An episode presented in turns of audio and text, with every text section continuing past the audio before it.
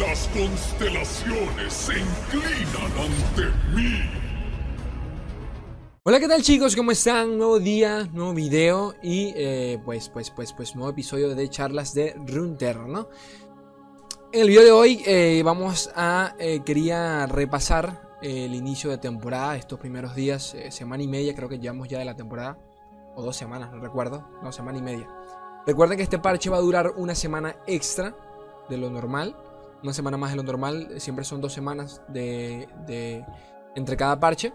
Pero bueno, repasar eso, ¿no? Repasar cómo ha estado esta temporada según ustedes, eh, leer sus comentarios, a ver qué, han comentado por allí, en mi página de Facebook, en el grupo de, de, seguidores de Ledros, ya saben que se pueden unir al grupo por allí. Y de paso leer, repasar, mejor dicho, un breve artículo pequeño sobre eh, que, le, que, le, hicieron a Chong Main, creo que se llama así, Chong Main, el jefe de diseño de Legends of Runeterra y bueno, comentó cosas bastante interesantes como por ejemplo el hecho de que eventualmente Runeterra tendrá campeones exclusivos que no tienen nada que ver, bueno, no, que no tienen nada que ver, ¿no? Pero que no vienen directamente de LOL, como ha pasado hasta ahora que todos los campeones que hemos tenido de Runeterra pues han salido directamente de LOL, ¿no?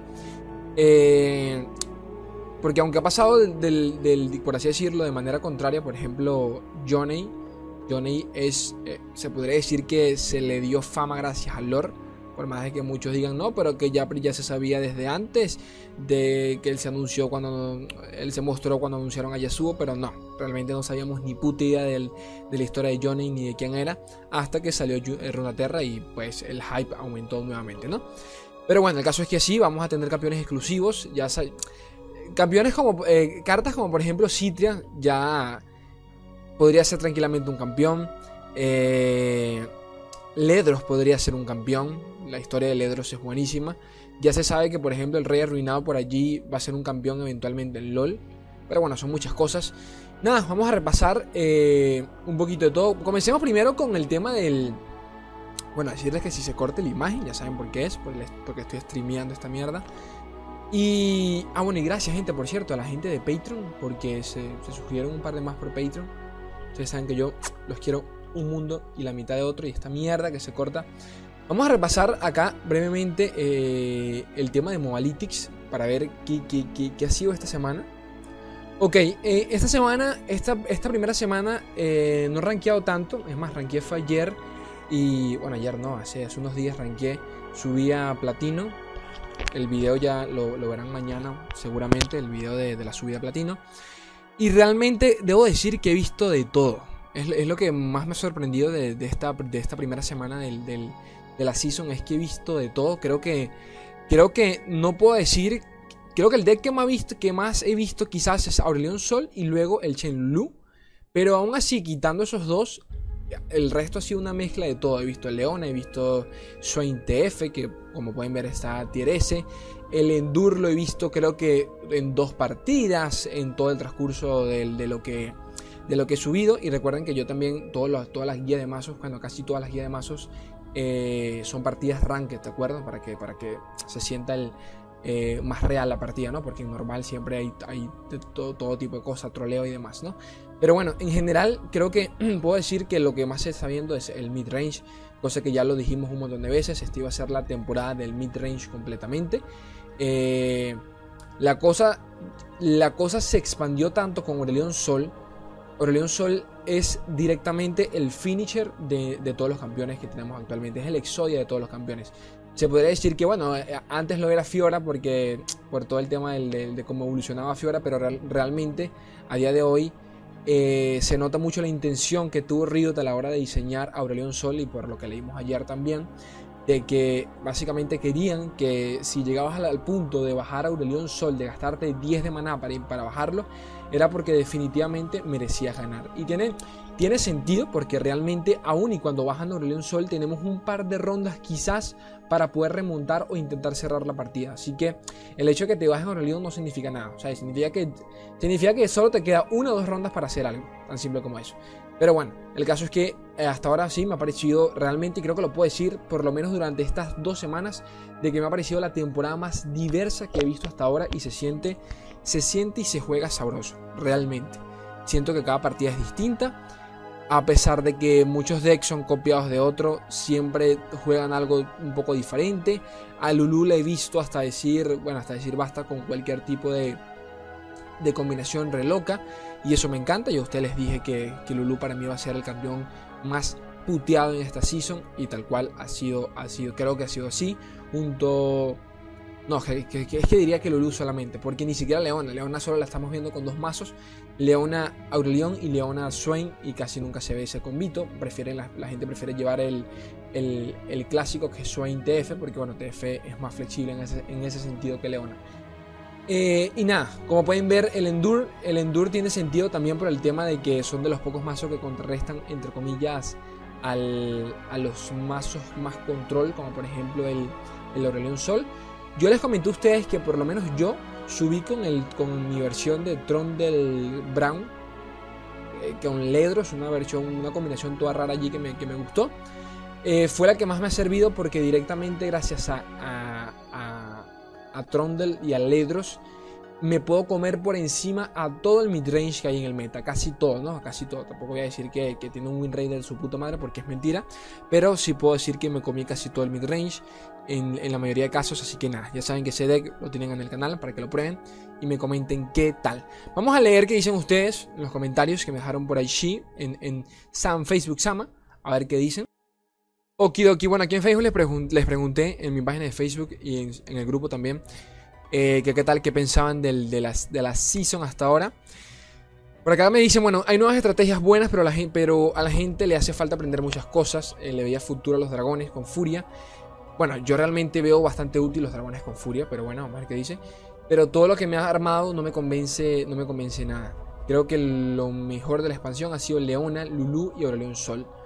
Eh, creo que igual, creo que igual por ahora yo sigo rankeando con TF Swain y Swain Sejuani. Eh, ahora mismo estoy intentando sacarle ventaja a Lee con la temática de las gemas, pero aún siento lento a Lee aunque dicen que viene un buff. Primero sí, el, a Lee le viene un rework, bueno, no un rework, un buff, dijeron que querían mejorarlo. Al que piensan nerfear es a Riel, bueno, ya ustedes lo saben, lo leímos en las últimas notas del parche donde comentaron eso. Eh, sobre el tema de los dragones, a mí realmente me parece que, o sea, o sea, yo concebí el tema de los dragones como... Los dragones van a tener un arquetipo exclusivo para ellos cuando llegue Chivana. Eso es segurísimo. Ya sabemos que Chivana va a ser uno de los próximos campeones de, Demacia. Y van a llegar en el siguiente o en el último set de, este, de esta... En el siguiente o en, la, última expansión de este, de este set, ¿no? El set de Targón. Eh, cuando llegue Chivana, yo estoy seguro de que allí podremos sacarle algún tipo de ventaja al tema de los dragones. ¿Qué sucede? Es, complicado tener, tener un mazo lleno de dragones porque todos los dragones son coste 5, ¿de acuerdo? Si existiesen más de coste más bajos o coste más alto, tendría sentido armarte un arquetipo entero de, este, de, este, de esta gente, pero no lo tiene hasta ahora porque todos son coste 5 a excepción de uno y otros que son coste 4 y coste 6, creo, si no me equivoco. Siendo así, los dragones tienen sentido individualmente hablando y a mí me encantan. Realmente a mí todos me parecen útiles, todos todos me parecen útil en algún tipo de deck, en algún tipo de, armado. Y creo que, eh, creo que cuando los, intentaron diseñar en el juego, básicamente esa era la intención, ¿no? Vamos a intentar que cada dragón tenga un sentido en algún tipo de deck, en algún tipo de región. Y hasta ahora eso a mí personalmente me ha encantado porque yo, bueno, eh, realmente en casi todos mis decks eh, favoritos pongo un dragón porque me encanta. Sencillamente el tema la furia es bestial. Es un, es un efecto snowball que el enemigo tiene que quitarse de encima lo más pronto posible. Eh, yo, juego, yo Miss Fortune, Lucian y nada de lo nuevo me ha causado problemas. Eh, veo entretenidas las mecánicas, pero quizás no liberar, no liberar todo Targón junto hizo que falte consistencia en la región.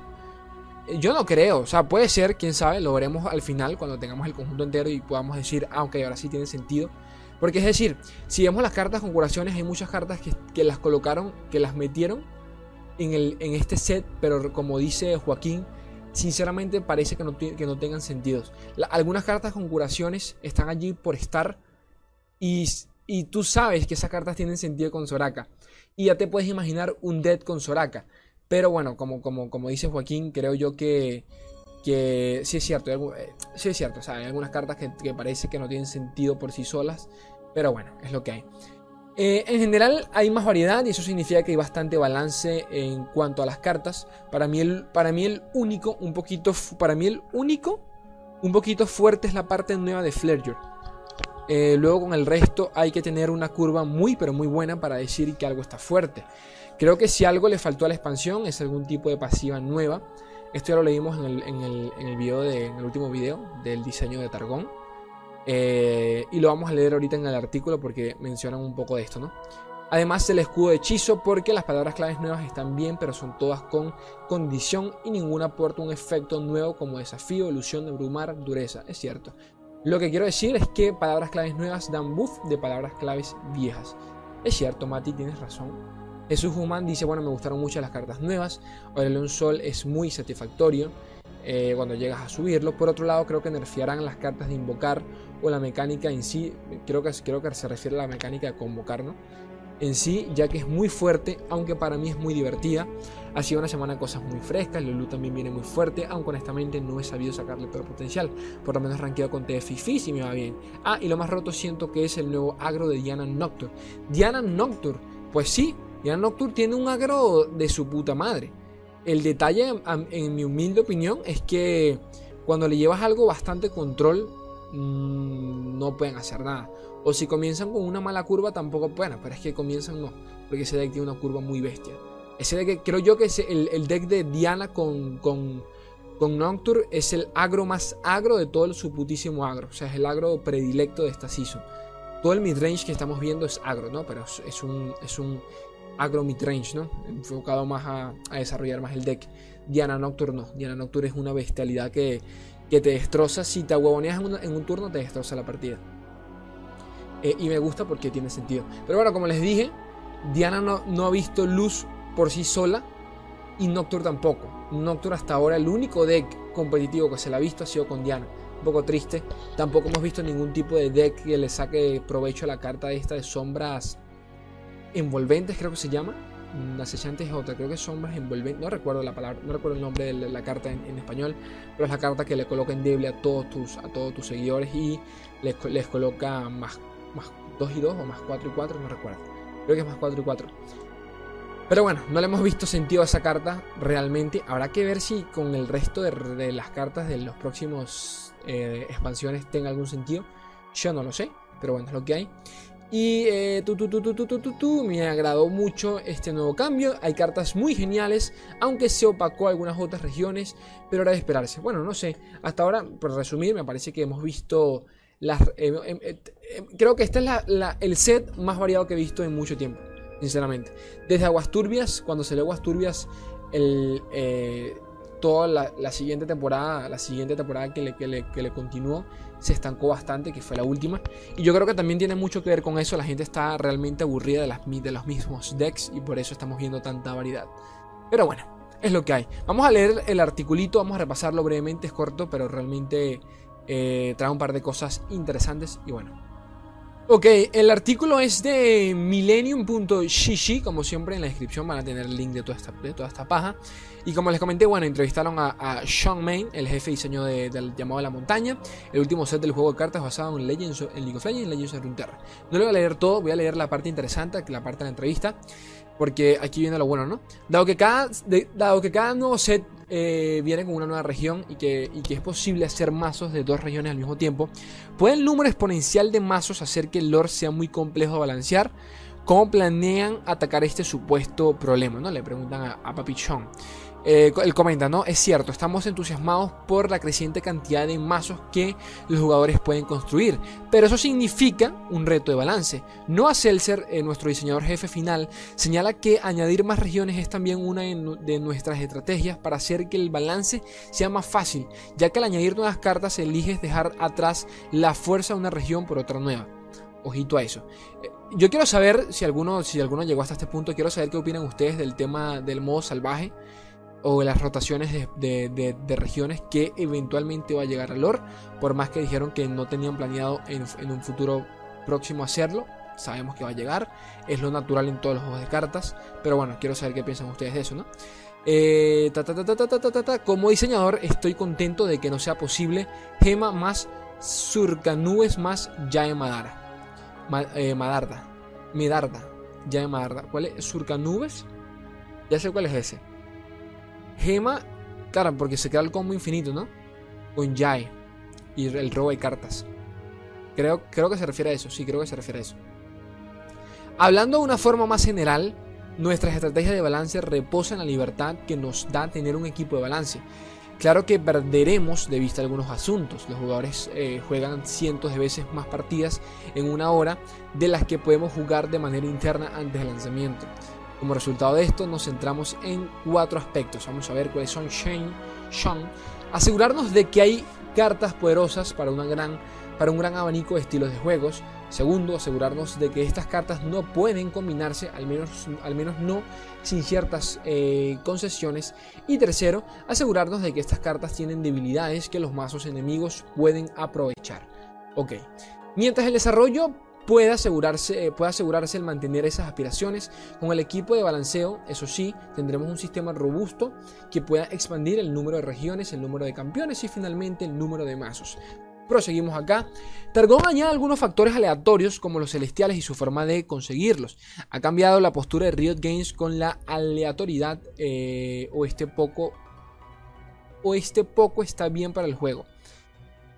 Claro, recuerden que los celestiales se, convocan de manera, se crean de manera aleatoria y creo que es la primera es, es, una de las pocas mecánicas que, eh, depende, que, depende totalmente de la aleatoriedad del juego, ¿no? Eh, son pocas cartas que dependen de ellas, como por ejemplo la carta esta de Demacia que cuando la matan convoca una carta coste 5 de la misma región. Hay, hay un par de cartas que, que, que, aplican esa misma, esa misma idea. Pero eh, Targón con los celestiales es de las pocas que, que la aplican a tal magnitud, ¿no? que son un arquetipo interno en los celestiales. Eh, queremos que los mazos tengan un gran grado de rejugabilidad.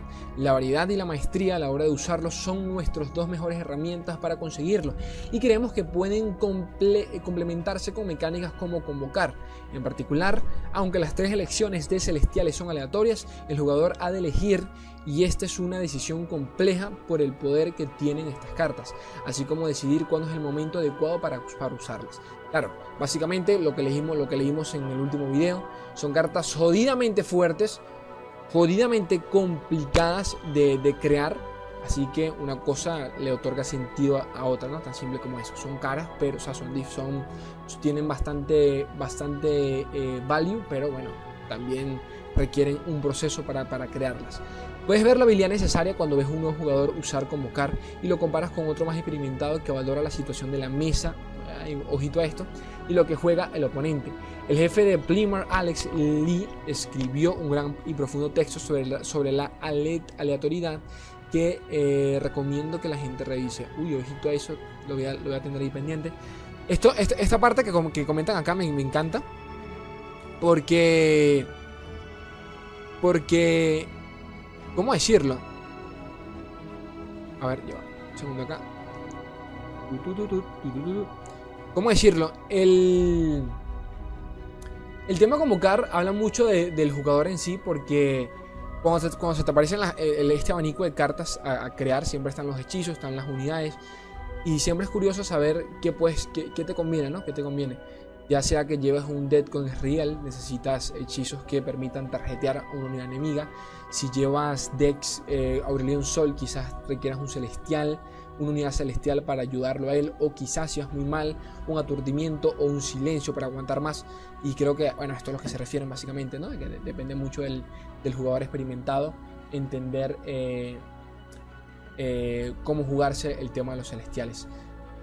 A ver, ¿qué más por aquí? Con la llamada a la montaña, Lord recibe 6 nuevas palabras claves. Ojito a esto porque esto fue algo que me comentó uno por allá por Facebook.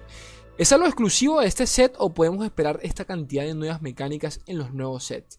De manera, general, creemos que las palabras claves son valiosas para los jugadores. Los keywords como amanecer y anochecer dan contexto temático a la jugabilidad. En términos de complejidad, hay un pago, hay un pago en curva de aprendizaje.